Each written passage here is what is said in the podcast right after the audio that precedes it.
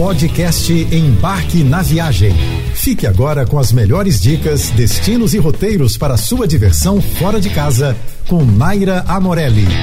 O carnaval tá chegando e para muita gente isso é sinônimo de festas, bloquinhos, desfiles e muita folia. Mas para outros também é sinônimo de descanso, de dias perfeitos para desacelerar, de curtir a família, os amigos e ter aquela paz que os dias corridos da nossa rotina acabam não nos permitindo ter como a gente gostaria. Pensando nisso, essa semana eu vou deixar algumas dicas para você que quer fugir do burburinho e da folia de Momo, se teletransportando para lugares mais sossegados e, na teoria, mais vazios também. E quando eu digo na teoria, é porque depois dessa questão de pandemia, o turismo interno deu uma reviravolta e muitos lugares que antes eram praticamente desconhecidos acabaram se tornando destinos instagramáveis e bem requisitados. Isso acaba sendo uma incógnita pra gente nesse primeiro carnaval totalmente sem restrições sanitárias. Eu já começo te alertando para destinos como Lumiar, São Pedro da Aldeia e Paraty, que antes, nesse período, geralmente eram menos requisitadas em suas respectivas regiões. Bom, já não é mais assim agora, tá? Eu recomendo que, se você está em busca de muita tranquilidade, é melhor deixar para visitar esses destinos lindíssimos em outro momento. Amanhã eu volto com algumas dicas de lugares que a gente ainda pode encontrar um pouquinho de paz e sossego. Até lá! A região do Vale do Café, no interior do Rio, é muito conhecida por suas grandes fazendas históricas, legado de uma arquitetura rural deixado pela indústria cafeeira dos séculos 18 e 19, e ainda é uma boa opção de lugar para a gente descansar nesse período de carnaval. Suas principais cidades turísticas são Valença, Vassouras e Miguel Pereira, e visitar as construções preservadas dos Barões do Café é como fazer um passeio pelo patrimônio histórico-cultural. Em Valença você vai encontrar várias propriedades de arquitetura colonial que estão muito bem preservadas e abertas para hospedagem e também visitação. São igrejas, parques, jardins e fazendas que guardam impressões de parte da história do Brasil. O destaque fica para as fazendas Vista Alegre e Pau d'Alho.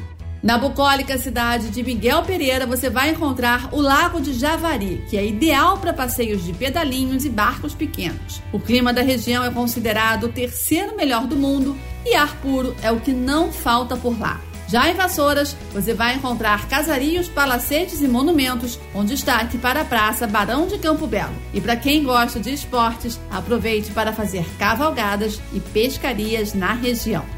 Seguindo a nossa semana para você dar uma viajada por lugares mais calminhos para curtir o carnaval, na vibe do descanso, sem aquela loucura de encontrar cidades lotadas e tumultuadas, a proposta desse destino é mesmo curtir o ritmo slow motion. É bem possível que você nunca tenha ouvido falar antes de uma pequena cidade do interior do Rio de Janeiro chamada Silva Jardim.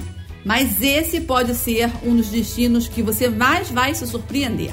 É lá que a gente encontra a reserva biológica de Poço das Antas. É nesse lugar que fica protegida em seu habitat natural a maior população de mico-leão dourado do Brasil. Um passeio imperdível que por si só já vale a visita. Mas em Silva Jardim você também vai encontrar refrescantes cachoeiras com piscina e ducha natural e ainda passeios de barco ou, para relaxar ainda mais, atividades de pesca na Lagoa de Juturnaíba. O maior destaque de Silva Jardim talvez seja o distrito de Aldeia Velha, uma antiga vila fundada por imigrantes suíços e alemães com apenas 700 habitantes. A Aldeia Velha fica no pé da Serra do Mar, nos limites entre os municípios de Casimiro de Abreu e Nova Friburgo.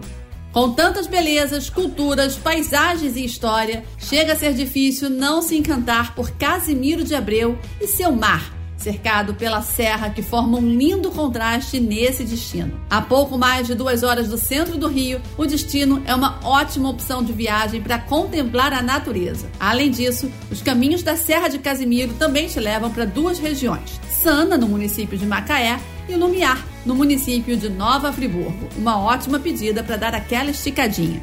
Para agradar todos os gostos, Casimiro oferece diversas opções de passeios que vão desde o ecoturismo até os passeios de aventura, rurais, em família, culturais e náuticos, além da pesca e do mar, claro. Mas não deixe de fazer uma parada e sentir a natureza nos mirantes, cachoeiras e até mesmo nos riachos. A sua viagem não vai ser a mesma sem conhecer esses lugares. Aproveite para visitar o Museu Casa de Casimiro de Abreu, a Cachoeira do Pai João, a Ponte de Arame, o Museu da Serra, a Cachoeira da Fumaça, o Conjunto Arquitetônico da Beira Rio, a Estação Ferroviária na sede e o Quilombo, onde ainda residem descendentes de quilombolas com uma rica herança de costumes e tradições. Você ouviu o podcast Embarque na Viagem.